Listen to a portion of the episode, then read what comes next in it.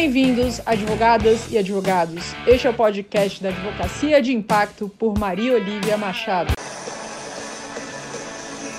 Tá animado aí com essa música, hein? Tudo bom? Beleza, e você? Tudo certinho, garoto. Muito bom falar com você. Comecei a Igual. live aqui com a animação da sexta, sextou com play. E, E aí, como é aí? que estão as coisas? Beleza, e você?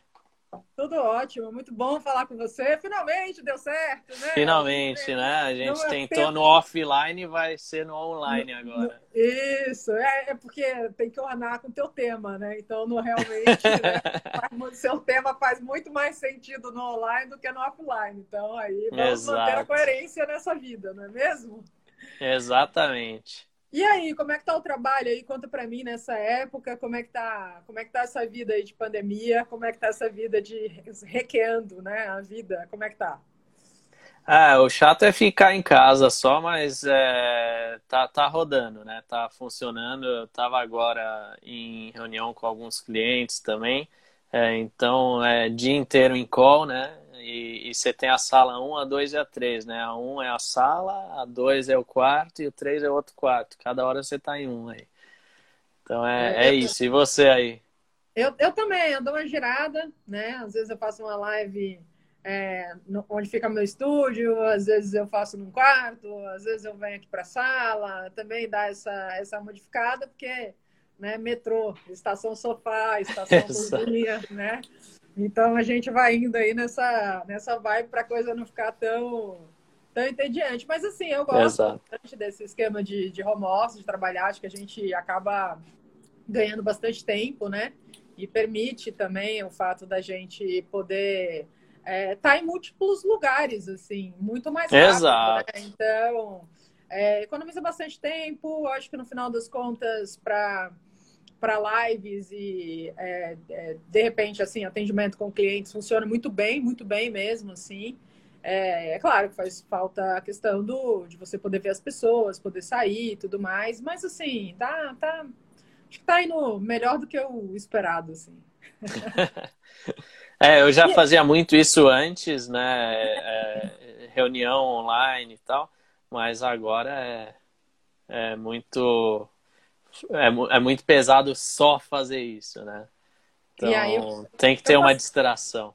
eu passei também um pouco pelo, pelo por essa sensação aqui que a gente ficou tentando marcar no, no presencial no presencial não aconteceu e também em relação a alguns lugares né que eu estou para fazer palestra há tempos e não não rolava e aí agora ficou mais fácil porque você está a um clique de distância bom Érico, eu acho que Exatamente. esse é um tema super interessante eu sou super fã dessa coisa do marketing dessa coisa da aceleração desse marketing agile aí dessa maneira de você né, analisar as coisas implementar mas Aí o pessoal colocou aqui que estava chamando a galera para saber se growth hacking é de, de comer ou se é de passar no cabelo.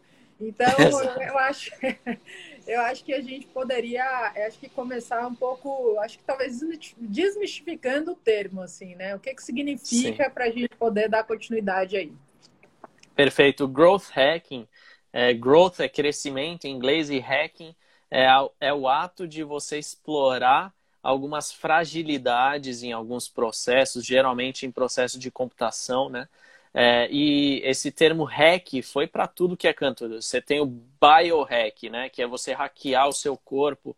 Você tem o, o vários tipos de hack. E aí tem o growth hacking, que é você hackear o funil de vendas. Então, para quem trabalha com marketing e vendas, está muito acostumado com o termo funil de vendas, que é, é, mais ou menos o processo de vendas da sua empresa. E existem formas de você hackear esse processo para melhorar ele. Perfeito. E assim, explica, acho que para, claro, assim, acho que muita gente aqui conhece o que o termo que a gente está falando, mas muita gente desconhece, assim. Como é que funciona essa questão do funil de vendas para advocacia e tudo mais, né? E como é que é, o growth hacking é usado dentro disso? Bom, o funil de vendas, ele, ele acaba sendo universal, né? Ele funciona para todas as áreas do conhecimento aí, todas as áreas que precisam vender. Então, ele é como se fosse um V, assim, né? Um funil. É, e aí, aqui em cima eu tenho a estratégia de topo de funil, que é onde eu vou atrair meus clientes. Eu tenho depois o meio do funil, que é onde eu vou conseguir de alguma forma convencer eles ou trazer informações para que eles comprem meu produto ou serviço. E aqui embaixo é onde eu vou realizar a conversão dele, para que eles realmente virem meus clientes. E aí eu vou usar estratégias diferentes em cada parte desse funil e eu vou precisar ter um controle muito grande dentro desse funil para poder aplicar as técnicas de growth hacking. Né? É, quando eu estou, enfim, estou conversando essa coisa, trabalho a questão de marketing pessoal, né, o inbound marketing, marketing de conteúdo e tudo mais, eu justamente também trago essa questão, é necessário a gente entender de marketing, acho que é uma parte extremamente fundamental e estratégica do nosso negócio, que a gente não pode deixar de lado, né? E uhum. o que eu uhum. vejo muitas vezes na questão da advocacia, é o advogado achar que marketing é, é ah, vou deixar para soltar um negócio no Instagram também. É, hoje, por exemplo, de manhã eu estava com um cliente, eu falei volta aqui, né? É, a gente trabalha gestão de tempo, porque meus clientes é assim, aqueles que implementam a gestão de tempo que a gente trabalha, chega um momento que eles falam, Olivia, parece que eu virei vagabundo, porque no meio do dia tem tempo sobrando e dá para ir para academia, dá para ir para o parque, né? É. Aí eu falo assim, vamos olhar como é que tá o financeiro. E aí o financeiro está indo bem. E aí eu falo, olha, eu alivio o teu tempo para você poder focar no marketing, né? Para você focar nessas estratégias. Claro, gestão, outros pontos que tem que focar. Mas o marketing é um aspecto fundamental. E o advogado precisa entender que para ele ser é, para ele ser conhecido, ele precisa ser reconhecido e as pessoas precisam saber que ele existe. Exato. E entra exato. toda essa questão do marketing de funil, de primeiro essa questão da atração, das pessoas começarem chegando para entender quem é você, qual que é o teu trabalho. Você faz esse trabalho de meio de funil, justamente para você apresentar ali e trazer um conteúdo mais sólido, até que a pessoa está aí nesse namoro com você né, há um certo tempo e gerando essa confiança e levando de fato a, a, a de fato querer contratar a tua advocacia e ver que você tem algo para agregar. Como é que é esse, o requear esse funil, Eric? Então, é, co como eu tinha mencionado, você tem que ter um controle né, do, do que está acontecendo nesse funil. Então, primeiro você precisa lidar com dados e métricas, né? Então, o principal ponto é esse. Então, você precisa conseguir ter informações sobre o que está acontecendo desse, dentro desse funil. A partir desse momento, você vai conseguir meio que mapear o passo a passo que está acontecendo dentro do funil. E aí você vai identificar que em alguns momentos existem alguns atritos no funil, existem algumas travas que não permitem a conversão de clientes. E aí, nesse momento, é onde você vai agir cirurgicamente onde está dando problema. Então, vamos dar um exemplo.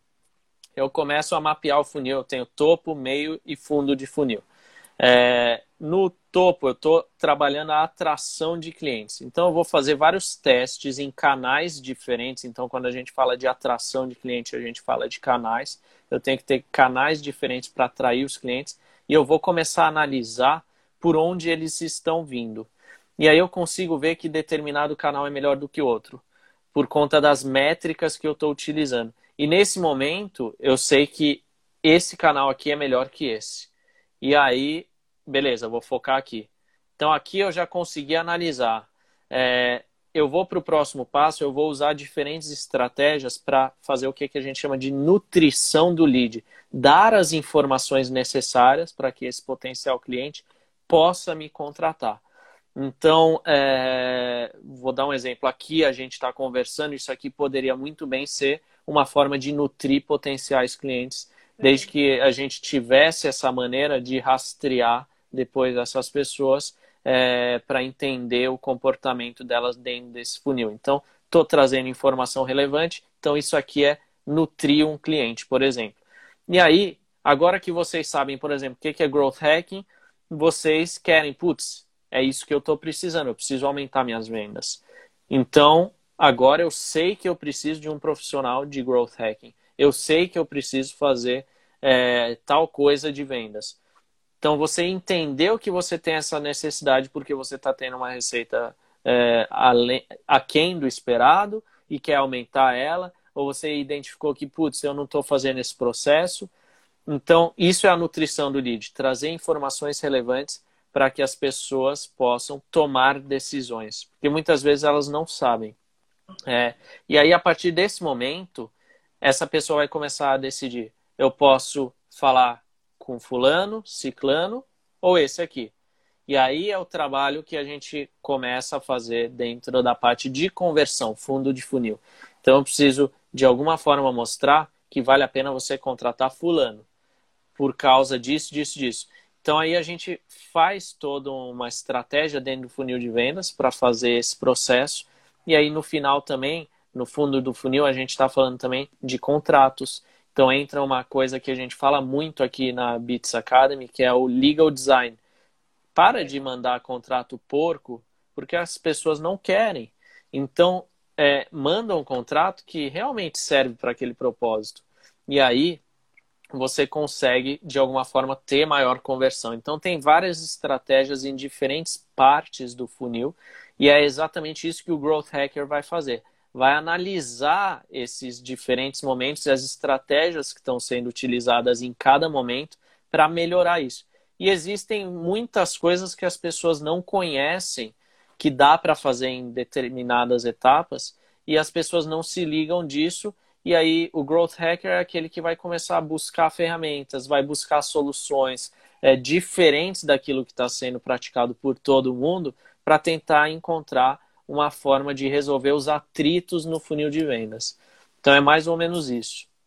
Show de bola. Tem um pessoal aqui entrando. O Renato também fez uma, uma live aí comigo recentemente aqui, deu saudações para gente aqui, Bitinas, grandes, é, grandes pessoas aí desse nosso, desse nosso mercado. E me, é, me conta uma coisa, quais são assim as principais dúvidas que você pega? Primeiro assim, vamos falar como é que está esse mercado de growth hacking aqui no Brasil.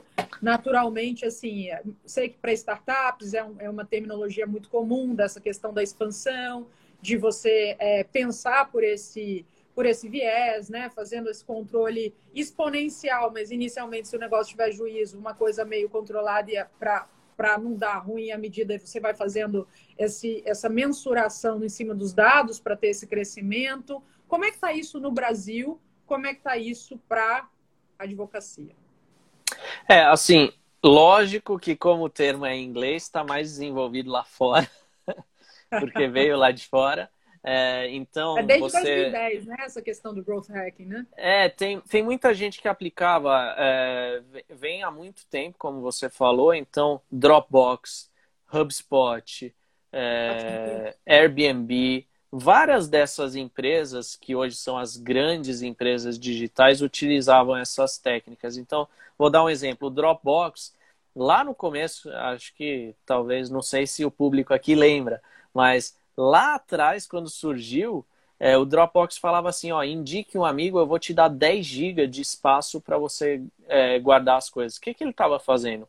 Uma campanha que a gente chama de Member Get Member, membro pega membro, e aí ele faz uma coisa que é muito interessante. Não adianta você dar só um benefício entre eu e você. Se a gente está chamando um terceiro, tem que ter um benefício para o terceiro também. Então, eu vou lá. É muito mercado em Uber, iFood, Rap, né? Convide um amigo e ganha não sei o quê. Exatamente. Então, se eu vou lá e falo, ó, oh, Maria Olivia, você vai dar, você vai ganhar 10 gigas. Só que na hora que você chamar fulano, ele vai ganhar 2 gigas. Então, beleza. E aí, qual que é o segredo nisso?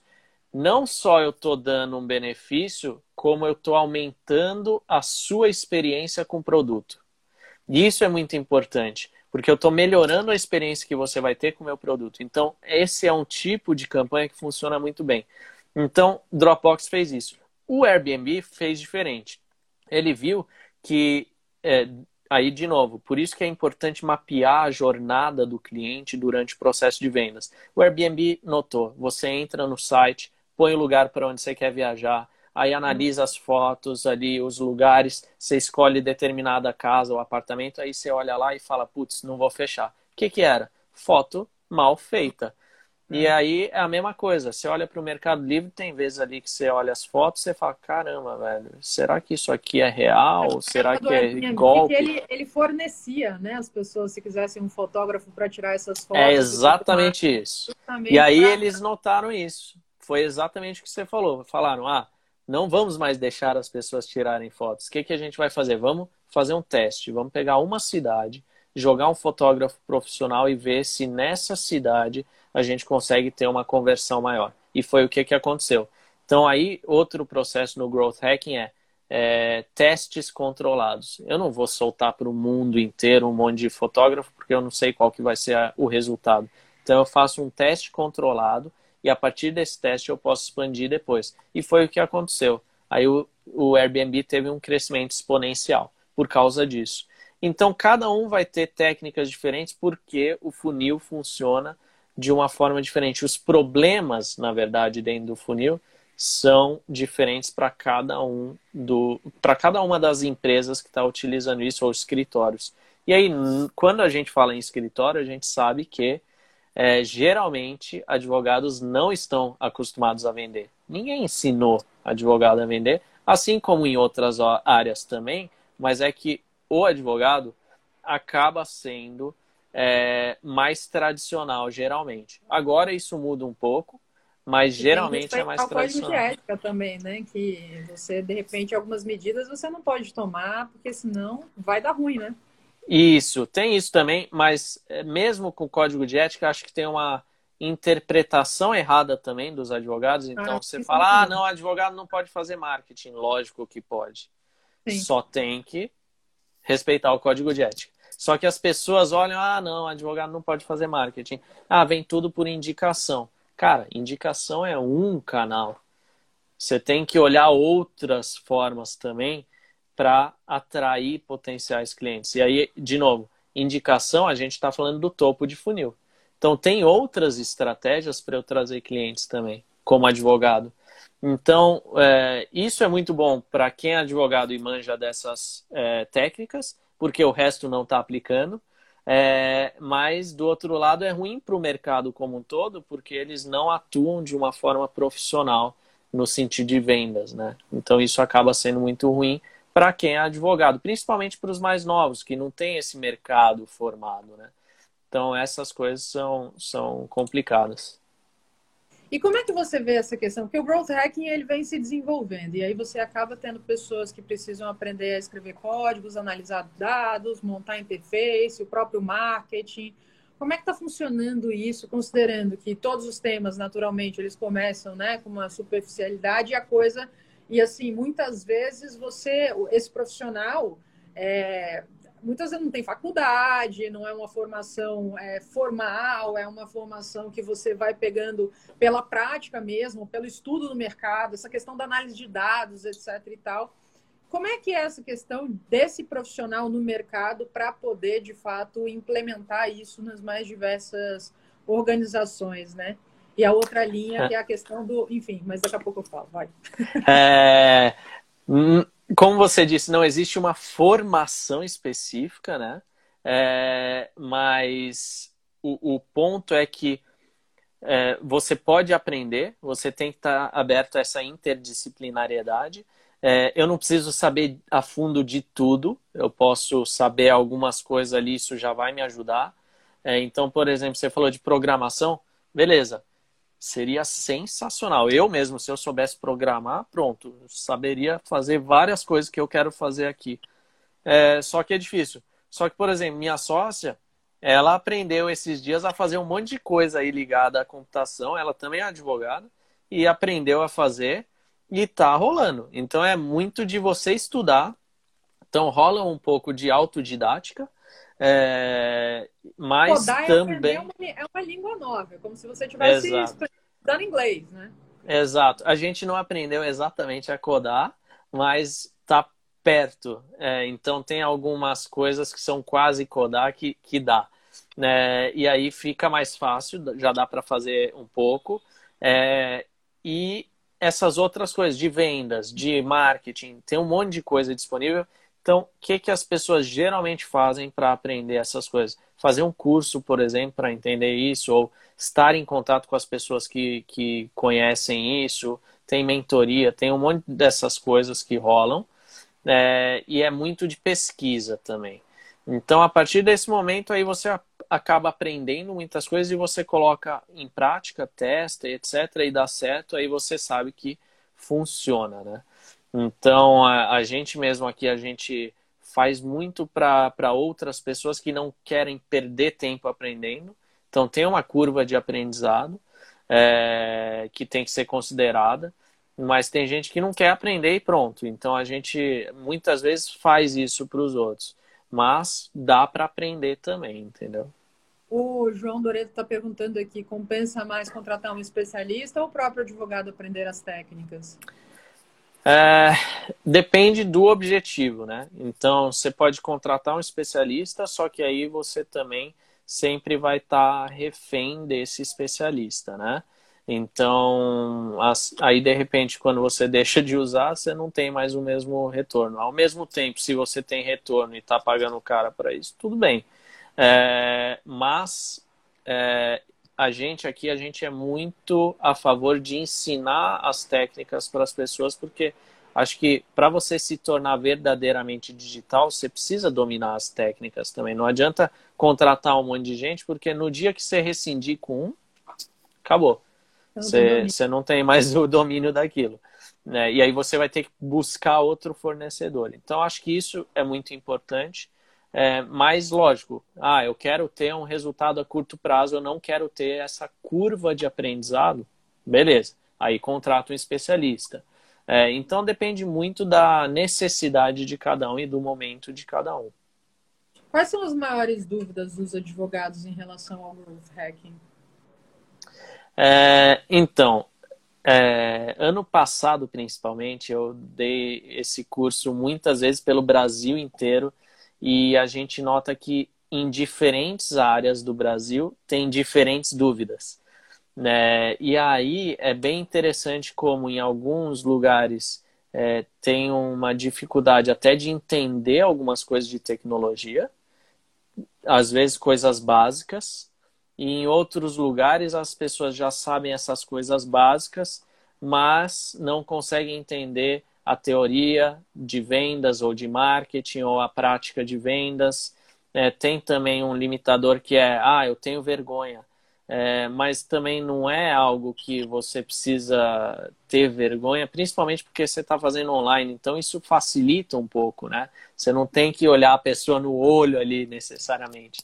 Olha, então isso facilita um pouco. sendo uma dureza para muitos, porque o que eu vejo o povo com medo de gravar vídeo, o meu amigo aparecer na frente da câmera é um negócio assim.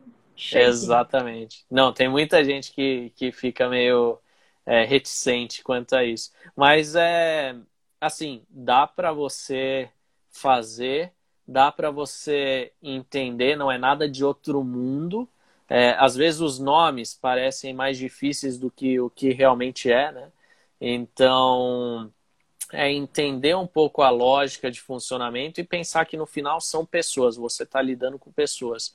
E aí você entra muito no aspecto psicológico também, né? Então, como que a pessoa se comporta, é, qual que é, como que eu consigo persuadir uma pessoa ou não com determinadas técnicas. Então, isso é muito interessante da gente pensar, né? É, o que, eu, o que eu vejo assim, o que eu acho muito legal, do, e tem que ter cuidado também, né? Porque o growth hacking você acaba fazendo esse mapeamento justamente desses pontos que podem ser melhorados, mas eu acho que esquecem muitas vezes, né? Que o fato é, você não pode só crescer e não ter um bom atendimento aos clientes, você não Exato. pode crescer e deixar de dar essa boa experiência, né? Então, esse é o grande ponto do marketing. Não adianta você vender e não ter um pós-venda. Né? Então você tem que cuidar desse cliente depois, e dentro disso tem até a questão de um, um hacking aí que foi o muito conhecido, o Groupon, né? Que assim, uma época eles vendiam muitos restaurantes a preço muito mais barato, os restaurantes enchiam, davam um péssimo atendimento aos clientes, e aí aquilo ali ia esvaziando enlouquecidamente. Falta muitas vezes para o advogado, até por não conhecer bem o seu cliente, conhecer bem o seu público, como atingi-lo, né? E tudo mais essa percepção do que, que você Exato. vai levar de serviço com diferencial que transforma. Eu acho que é importante ter na cabeça que a gente vive no mundo da experiência. Se você tem uma má experiência com um profissional, com algum lugar e tudo mais, você nem. Você, você, você procura outro, porque no passado é aquela história. Você tinha é, quatro, três, duas empresas que vendiam aquilo. Você não tinha muita opção. Hoje você entra no mercado, você faz ali uma pesquisa no Google, você acha várias. E se você teve uma má experiência com determinado lugar, nem volta. Acho que vale a pena. Você mete no reclame aqui. E, não, e assim, imagina que no passado era assim, a cada cliente. É, o, no mundo offline, você um bom serviço você indica para sete pessoas, um mau serviço você falava para 20. E agora, qual é a exponencialidade desse número? De um bom serviço você fala para quantas e de um mau serviço não reclame aqui, você arrebenta falando para quantas, né? Então tudo isso também tem que ser cuidado, porque não dá para olhar só o marketing, né? Eu acho que o, o, essa parte, o, é, a parte de vendas, ela virou uma área estratégica e que o advogado muitas vezes, como você bem disse, ele não sabe fazer porque ele acha que a OAB proíbe tudo e só pode realmente o marketing de boca a boca, e na verdade não é. A gente traz aí o inbound marketing, o fato de você produzir conteúdo dentro de um funil de atração, como você disse, que é super permitido. Aliás, hoje eu estava dando uma palestra sobre isso e estava falando, gente, produção de conteúdo, ó, você tinha os grandes doutrinadores. Nunca esteve tão em alta, não, né? Sempre existiu, porque você tem é. os grandes doutrinadores que sempre produziram livros,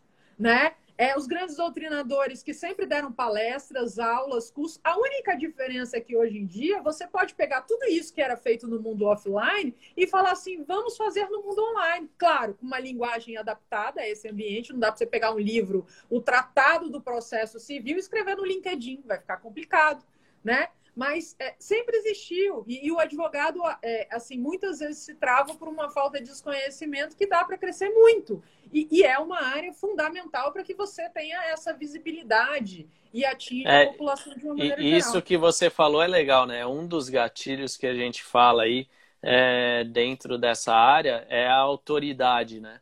Então, quando você escreve livros, essas coisas, você está, na verdade, gerando autoridade as pessoas vão te reconhecer dessa maneira. Tanto é que a gente sempre falou no direito, ah, o doutrinador, não sei o quê. Você acabou de se dar autoridade. Ah, e quão difícil é escrever um livro? Cara, não é tão difícil. Basta que você tenha é, saco, né, e disciplina de escrever. Esse é o negócio. Então, exato, porque demora, é complicado, etc. E você vai se expor, né? Então a chance de você fazer algo errado e se expor com isso é muito grande. Então é mais ou menos isso que você precisa pensar. Mas tirando isso, não tem um, uma dificuldade maior nisso. O ponto é que a maioria não quer é, ter esse trabalho. Então por isso que existem poucas pessoas que assumem esse papel de autoridade. Então é muito importante entender esses pontos. Né? Ah, e hoje, assim, eu acho que o livro é interessante, mas eu não vejo como algo do tipo máximo do fundamental, né? Porque, assim, você pode criar uma, uma autoridade, claro que o livro é muito interessante, mas, assim, trazendo conteúdo de qualidade, que você está falando com o seu público. Tem gente que é conhecido no mercado, traz bons resultados e não necessariamente tem o um livro publicado. Né? Exato. Você pode ter um blog. eu comecei lá atrás com o blog, depois que eu fui fazer os livros. É, e, e, assim, um reforçou o outro. Acho que isso é muito interessante. E o blog é uma técnica também que a gente chama de SEO, né? Search Engine Optimization, otimização de busca no Google. Então, se você faz um blog, por exemplo, dependendo de como você escreve, lógico, você consegue ser mais facilmente encontrado no Google Exatamente. e isso faz com que o seu site seja encontrado. Então, de novo, estou trabalhando topo de funil e aí eu consigo Sim. atrair mais pessoas. Foi assim que eu comecei, por exemplo. Aí começou a vir cliente, depois eu vi a necessidade de escrever um livro para firmar a autoridade. A partir desse momento, firmou a autoridade, veio mais cliente. Fiz um segundo, depois um terceiro. Mas é isso, demora cada vez que você vai escrever um livro, demora uns seis meses. Então não é todo mundo que está disposto a isso, né? E fora a, a, o desgaste, né? De ficar Sim. fazendo. De repente sai um negócio novo, você tem que mudar o livro. Aí é, tem, é, tem essas e, coisas. E, e às vezes, porque na advocacia tem muito essa coisa da pessoa muitas vezes fazer pós, mestrado e tudo mais. Eu, por exemplo, meu livro na área do direito foi isso, foi uma acabou de uma dessa dissertação de mestrado que é na verdade, né, é, eu escrevi uma tese, foi chamada para publicação e vira o livro. Então, às vezes você usa esse trabalho para virar o seu livro. E eu tenho Exatamente. vários clientes nesse sentido, né? Você não para para quer dizer, você já tem que fazer um trabalho para você terminar um curso que vai solidificar ainda mais, vai trazer uma, uma base mais sólida para o teu currículo e às vezes, né, a depender das suas pretensões de carreira aí, é, e isso pode ser usado nesses dois aspectos. Para quem quer começar o growth, assim, para advocacia, quais são as, as, as recomendações? É, um, entendam sobre vendas e marketing, então tem que entender minimamente, né? Então, primeiro, o processo de vendas, então pode pesquisar aí o que, que é funil de vendas, é, o que, que são as estratégias possíveis em topo de funil, meio de funil e fundo de funil. É, então, acho que isso é muito importante. Entender canais de distribuição online, é, então, marketing online, como que funciona. Entender o que, que é inbound marketing, outbound marketing. É, deixa eu ver. Entender algumas coisas aí de SEO. Um pouco mais sobre canal, assim, para a turma direcionar. É... Bom, é, vou pensar que eu sou um escritório. Então, eu posso ter diferentes canais de divulgação do meu negócio, né, que é o escritório. Eu posso ter um site. Na verdade, eu não posso, eu preciso ter um site. É, eu posso ter um blog. Eu posso ter LinkedIn, Instagram, Facebook, posso participar de algumas comunidades. Então, uma coisa que eu fiz lá atrás foi é, fundar, junto com algumas outras pessoas, a Associação Brasileira de Legal Techs. É, é, antes disso, eu participava de algumas outras comunidades também que tinham a ver com inovação. Então, quando você faz parte de comunidades, as pessoas te reconhecem dentro daquilo. Qual que é o maior erro de advogado? as comunidades que advogado participa só tem advogado. E aí você não gera cliente. então, esse é o maior problema. Então, você não está pensando em vendas. Então, você pode ou participar de comunidades que já existem ou organizar a sua própria comunidade. É, eu já fiz dos dois. Eu crio e participo de coisas que já existem. Isso é muito bom. Então, são canais diferentes. É, o site é, blog, como a gente falou, é, então em blogs ou artigos no LinkedIn ou nas mídias sociais você precisa criar conteúdo relevante. Tem muita gente que só vai lá e escreve a ah, lei não sei o que. Ninguém quer ver uma postagem que começa com lei número tal, tal, tal. Então é a gente pensar como que eu me comunico com as pessoas é, para conseguir atrair essas pessoas. E mesmo dentro dessas plataformas, ah, posso colocar imagem com texto ou deve ser sem texto? Tem que ter minha imagem ou é, qualquer terceiro ou uma marca? Então, é entender como que as pessoas engajam né, com esses conteúdos de forma diferente. É, tem também rádio, jornal ou TV, tem formas de eu dar entrevista, etc para conseguir engajar público. Então, tem vários desses canais de distribuição que eu posso considerar. Tem a mais velha de todas, que é fazer parceria com um contador, por exemplo. Os dois trocam base de clientes, então é, isso é interessante também. E fazer outras parcerias, né? Então, é, até estava tava aqui na live, eu não sei se ainda está, mas é, tem um parceiro nosso, que é o Fabrício da Alexio, é, ele produz automatização de contrato. A gente faz a parte de legal design, que é um contrato né, com recursos de design e experiência do usuário. A gente criou um e ofereceu por meio do sistema dele. Então, isso é um sistema de parceria para gerar novos clientes, porque aí as pessoas veem as duas marcas juntas. A gente agora, esse mês, vai fazer também outro, outro desse movimento com outro parceiro. Então, isso você acaba criando canais de distribuição diferentes que podem é, resultar em novos clientes. E aí, de novo, trabalhando topo de funil, né? É importante a gente conseguir distinguir quais que são as estratégias que eu estou usando em cada etapa, porque elas vão impactar em diferentes fases no meu funil e vão resolver problemas diferentes que eu estou tendo no meu funil de vendas. E assim, acho que antes de tudo, saber quem, qual é o cliente que você quer impactar, né? Exato. É, não adianta o advogado falando para todo mundo, né? E isso é uma coisa super normal na advocacia. Você querer o advogado, né? Sou advogado, não, do planeta Terra, qualquer, né? Hoje eu estava fazendo, por exemplo, um trabalho é, com uma cliente minha que está focando no mercado. Ela está ela tá, ela tá assustada do tamanho do mercado.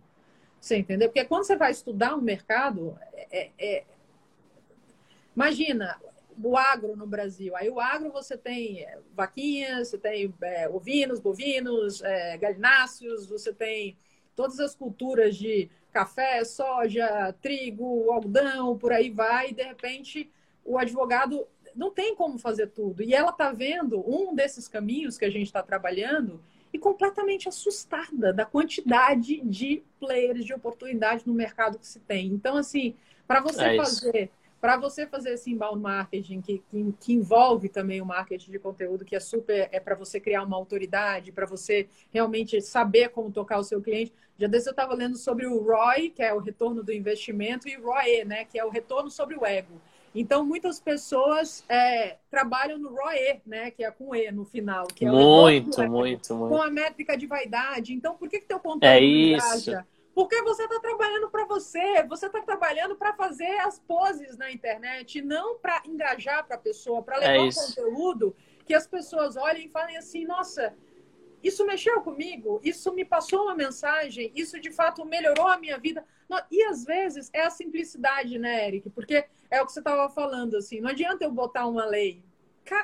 Sério? Entendeu? Eu não vou querer a lei, eu quero transformação, eu quero como é que você pode falar comigo de uma forma humanizada, dentro de uma linguagem que eu entenda efetivamente, porque eu, eu, nunca esqueço, abrindo caixinha de pergunta, um advogado virou para mim e falou assim: Olivia, como é que eu me comunico? O direito é tão chato. Eu falei: o direito não é chato. O direito é muito interessante. Agora, o direito tem uma linguagem técnica, como a medicina é. tem, como a informática tem, como a gente está falando aqui de growth hacking e como a gente está falando de certos pontos que são. Todas as áreas têm as suas linguagens técnicas, que, que perguntaram aqui no início se era para comer. É como você traduz, né? Exatamente. É você transformar isso né, numa linguagem humanizada. Semana passada eu estava aqui conversando com a Patrícia Peck, que eu falei para ela, nossa, esse é um dos pontos que eu mais admiro em você, é a capacidade de você ser uma profunda entendedora do direito digital e mesmo assim você consegue falar com as pessoas e traduzir isso nas suas palestras, na sua fala, de uma maneira tão humana e tão próxima. E, e, isso é possível fazer em qualquer área. E esse é o grande diferencial. É você entender que o seu marketing não é sobre você, é sobre as pessoas Exato. que você quer transformar. Porque aí você engaja, o... você ensina. O maior exemplo do que você falou, né, do ROE, é, é esse pessoal que tira selfie e tal e posta no Instagram um monte de curtida. Beleza, isso é para o seu ego. É o que você falou, métrica de vaidade. Você não vai vender nada com isso. Então é justamente só para trabalhar o ego. Aí quando você passa a vender, você nota, putz, eu não vou postar isso porque isso aqui não gera engajamento para eu vender um produto. Então aí você tem, você pode ter foto sua, mas não vai ser mais num bar levantando copo de cerveja. Não vai ser você na praia de biquíni vai ser uma foto que tem a ver com o seu contexto profissional e que está direcionando de alguma forma para um produto ou serviço que você vende, né? É, é o que eu falo. Você tem uma, eu acho assim, né, seus pais, você tem um Instagram, você tem uma vida holística. É tudo é o que você acaba. Você é um ser humano, né, integral. Então eu não, eu não, tenho nada contra a questão de você postar uma foto da tua vida familiar. Agora, você só tem que ter um bom senso do que, que você está postando ali, né? Então, assim, você vai sentar na mesa, tem 50 é, latas de cerveja, né? Take care! Não bota isso no mundo online, deixa no offline, tá tudo certo, né? Coisas desse tipo. E assim, é, é, Eric, assim, é, é quais algum outro ponto assim que você gostaria de trazer dentro dessa dificuldade que você vê aí do, do advogado, é, que você gostaria de recomendar, mesmo para as pequenas, os pequenos escritórios, os grandes escritórios? É, eu acho que qualquer tipo de escritório pode se beneficiar dessas técnicas. É, a maioria não, não aplica nada disso. É, alguns advogados mais autônomos estão começando a aplicar, estão entendendo e estão vendo o resultado disso. É, eu mesmo, com, com um aluno meu, é, eu ensinei coisas, eles se abriram para esse mundo pesquisaram mais a fundo e me trouxeram coisas que eu não sabia. É, então é, é muito legal isso. é, e, e vira uma comunidade onde todo mundo acaba se ajudando. É, então isso é muito interessante. É, qualquer um pode fazer. É a gente pensar qual que é o objetivo, o que, que eu preciso fazer para chegar lá, é, onde que está o problema na minha jornada. Tem muito material disponível na internet. Tem várias escolas que ensinam isso também. Não são, não procuram mestrado em growth hacking porque não existe. Existem cursos de extensão né, que falam sobre questões de growth hacking. A gente tem um, tem outras escolas que são concorrentes nossas que também tem. Então tem um monte de gente com conteúdo, tem conteúdo de graça também na internet. Então é, é você realmente buscar e, e, ver o que, que faz sentido para você, né? Perfeito. Aqui Acho que a Andréia, a Olivia, mandou um negócio, né? É, tá falando, trabalho com direito tributário, postagens nessa área dou meia dúzia de curtida, mas quando posso, algo que envolve o pessoal, enche de comentário. Então, André, eu acho que você tem que analisar alguns pontos. Em primeiro lugar, é o seguinte, quem está te seguindo na sua rede? Talvez tua rede esteja muito mais pessoal do que profissional, acho que é o primeiro ponto. Então, você realmente, assim, não é do dia para noite que a gente muda. Na verdade, é uma construção. À medida que você vai fazendo ali posts interessantes, isso é um crescimento para e passo. Se a, a parte da sua rede está pessoal, a galera vai curtir o pessoal. Depois também você saber com o público que você fala. A área tributária atende o planeta. Né? Quem é o público? Né? É nesse sentido que eu estava falando dessa minha cliente, que na área do agro, no caso dela, é trabalhista, né? não é na área tributária, mas poderia ser tributária é, que ela está analisando um mercado de né, um único, uma única commodity nesse caso e falando assim, meu Deus, olha o tamanho desse, marca, é, desse, desse mercado, é um negócio insano. Então, assim, é, você começa a olhar e você começa a entender por que, que não tem concorrência. Quer dizer, tem, pode ter concorrência indireta. Direta não. Se você está no mercado de um, você é o primeiro lugar. Né? Se você está posicionado. Então, é essa migração que a gente vai fazendo e à medida que vai falando. E a linguagem também, que assim, quanto mais humanizada, quanto mais fácil, quanto mais próxima, quanto mais. É, comunicação é a base do entendimento. É, assim, a base da comunicação é ter um entendimento. Se você está usando uma linguagem muito técnica que o seu público não entende, né? Eu falo muito, Eric, da, da minha, assim, quando eu comecei a faculdade de Direito, nos primeiros seis meses, aula de introdução ao estudo do direito. Eu olhava para aquele professor e falava, qual a língua que ele está falando? E demorei ali mais ou menos um mês para poder, de fato, ali aprender, né? E começar aquela terminologia, entrar, e aí eu começar a compreender. Porque eu falei nas primeiras semanas, eu falei, certeza que eu vou reprovar nessa matéria, né? Então, é, é esse tipo de coisa que faz a diferença. Eric. É, é, eu também, eu quase abandonei a faculdade por causa disso. Mas tem uma dica, Andréa. É, tem, pensa em como as pessoas também se comportam. Você só escrever é, ali de uma forma diferente não vai garantir que você tenha os seguidores que você quer. Eles não vêm naturalmente, né? Você tem que ir atrás deles. Então você começa a ver, ah, como a Maria Olivia falou, é, eu quero determinado público vai atrás, começa a seguir essas pessoas. Psicologicamente, as pessoas têm um gatilho chamado reciprocidade. Elas querem retribuir favores, querem retribuir algo que você faz. Então, quando você segue ela, ela vai seguir de volta. E aí você começa a encher a sua base de outras pessoas que são exatamente o público que você quer atingir. Então pensa quem você quer atingir como cliente e aí você vai começar a fazer conteúdo agora para essa nova base que você está formando. Perfeito. Eric, mais alguma coisa que você queira acrescentar aí né, nessa, nessa matéria fantástica? Acho que, acho que é isso. Agora é o pessoal realmente começar a pesquisar, correr atrás, é, entender aí é, que isso é necessário, principalmente nesse momento que a gente está indo para o online de forma definitiva, né? É, então é, é começar a correr atrás, porque existe uma curva de adoção de inovação, né? Se você é, acaba ficando para o final, provavelmente você não aproveita todos os benefícios e oportunidades que isso traz, você vai estar tá muito mais tentando correr atrás do prejuízo. Então esse é um bom momento para já começar antes que seja muito tarde. Eric, muito obrigada aí pela troca, obrigada por participar aqui. Obrigado Finalmente, você pelo convite. Esse, que esse bate-papo tenha dado certo. O universo online faz milagres. Com certeza. Então, beijo grande. Gente, um beijo para todo mundo que participou aqui da live. Um excelente final de semana para você. Tchau, tchau, pessoal. Bom fim de semana a todo mundo. Obrigado, Olivia. Obrigada a você. Tchau. Tchau, tchau.